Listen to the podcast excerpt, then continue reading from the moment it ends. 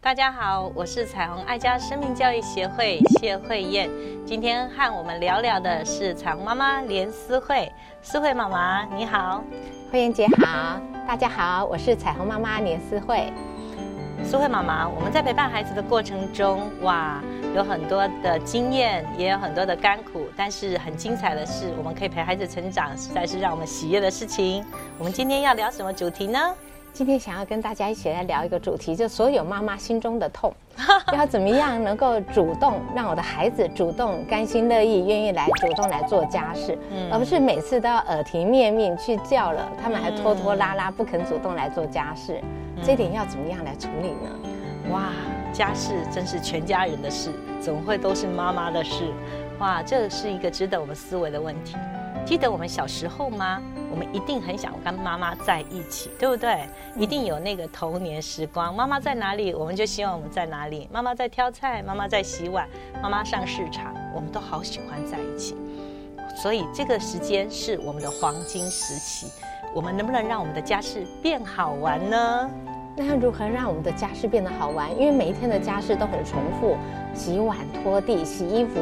每一天都很枯燥乏味重复，那如何让家事能够变得有玩、好玩、有趣呢？最重要的是，你在乎是家事的清洁，还是在乎的是跟他在一起？很多时候我们在洗碗，我们就会觉得嫌孩子在旁边很烦。孩子喜欢洗碗，对不对？可是他总是会把身体弄得很湿，对，总是把地板弄得很湿。我们就说你走开，你走开，让妈妈坐，然后等一下就可以赶快陪你了。其实我们错过了一个很好的及时良辰，我们错过了让孩子学习跟你一起同行的日子。嗯，所以让家事变好玩，就是要珍惜在孩子童年的时候，让他跟你在一起。看见你怎么样操作每一个家事的过程，主要是他不会很喜欢洗碗，他也不会很喜欢呃做你所谓的家事，但是因为他很喜欢跟你在一起，他很喜欢学习你、模仿你，因为孩子认为他的世界就是父母，家就是他的全世界，所以我们要珍惜跟孩子在一起的时光，教会他怎么料理、打理自己的环境，这是很重要的时刻哦。对。慧燕姐这样讲，就让我想到我女儿小时候很喜欢跟我在一起厨房煮菜哦，所以她在很小的时候，小三她就会洗米，嗯啊，然后才开始会煮煮一些简单的菜，哇，而且她也引以为豪，她觉得因为同才当中大家都不会，对，所以就像慧燕姐说的，让他们从小觉得家事不是那么枯燥，嗯，是很好玩有趣的，嗯，可是现在比较烦恼的问题是，那万一有些孩子已经错过了那个黄金的时段。他已经从小就没有机会能够去参与做家事，那现在长大了，你要他去做家事，他又不愿意，那这时候我们父母亲该怎么办呢？嗯，我们如果有美好的经验，我们就会更乐意去做。可是每一次都是在被唠叨啊、骂呀、责备啊、催促当中才去做，那一定会让我们觉得很讨厌。甚至每次你又来了，我们才刚吃完饭，为什么一定要这个时候去洗碗？哈，所以经验值是很重要。亲爱的爸爸妈妈。家庭是一个欢乐的地方，也是一个负责任的学习的场所，让我们孩子学会为自己负责，为自己的环境负责。所以家事的分担是很重要的学习，因为每一个人在这里享受，在这里也要学会付出。所以鼓励你不要让碎碎念呐、唠唠叨叨这种声音，让孩子破坏了分担家事的乐趣。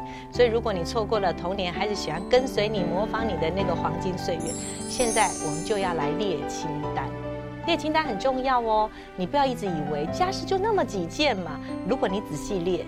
怎么样让每一个人都很想回家？家庭要具备怎么样的功能？整齐、清洁。所以在这个大原则底下，有哪些事情是必须要有人做的？哇，这些事情一列出来，你可能会很惊讶。原来一个妈妈如果没有分担的话，她简直是一个超级女佣，对不对？对。那我们怎么样让我们的家事分工，然后分配跟认领？总是有年龄的差别。年龄比较大的孩子，或者是呃，他可以负担比较重的这个呃承担力的，他就必须要做更重要的事情，所以必须要全家人一起来学习分工的艺术了。那我们要怎么样让孩子能够一起来参与、来认领？因为大部分的孩子他都喜欢挑简单的。嗯，有些孩子说我只要负责倒垃圾，我不要洗碗，我讨厌油腻腻的。啊，那有的孩子说我不要拖地，拖地要拖那么多。那又怎么样？是这个时候我们父母亲是要强制呢？嗯，强制是要来分配呢，还是要用轮流的方式呢？如果让每一个事情都很有意义，我们会不会更乐意去做？比如说到垃圾的时候，你站在他旁边，跟他一起等垃圾车经过你们家门口。如果你住的是大型社区，那垃圾老师要拉的比较远的时候，陪他走一段散步的过程，聊聊今天他在学校发生的事情，会不会让孩子一想到哇，倒垃圾是一件多快乐的事情？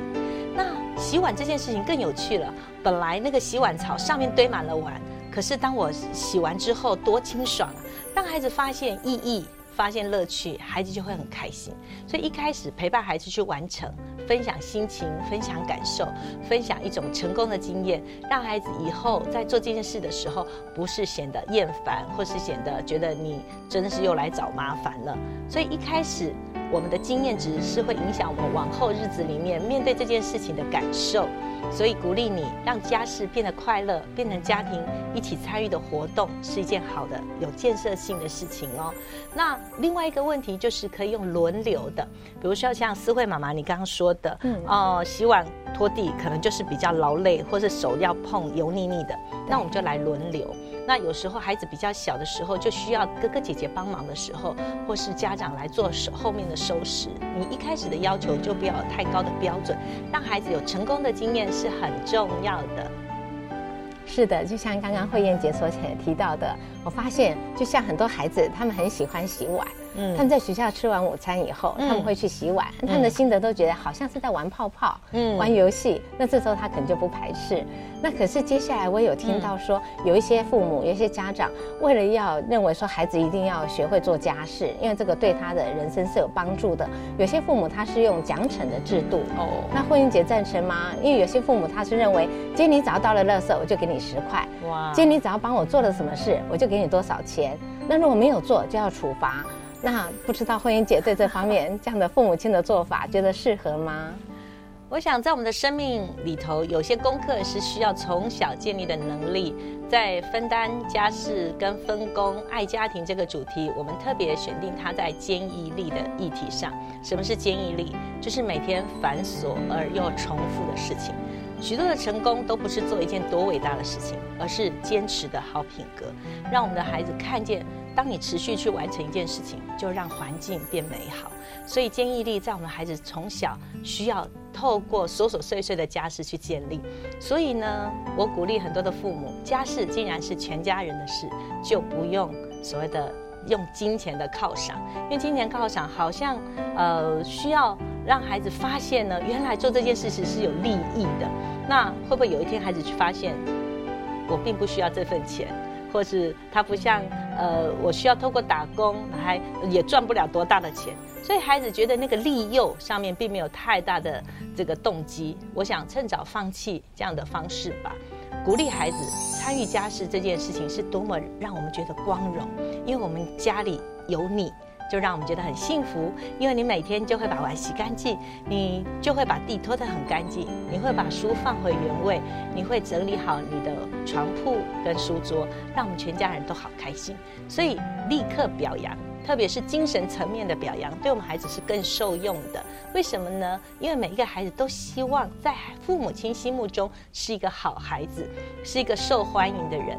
让我们的孩子可以活在这样一个高昂的精神层面的鼓励当中，而不要轻易用物质来鼓励孩子做他该做的事情。我想，这是我们呃要帮助父母亲。其实物质并不会让我们孩子更有动机。而且太早给予物质的奖赏，会让我们孩子更容易放弃。因为真的家事的奖励真的没有多大的金额，让孩子发现持续去做会创造多美的后果，这样的经验值对孩子是一生受用的。所以，亲爱的父母亲，我们能够一起来看重孩子的生命力，更胜于他的外在成就，鼓励所有每一个家庭，让我们因为爱而让每一个家庭婚姻更亲爱。儿童生命更精彩。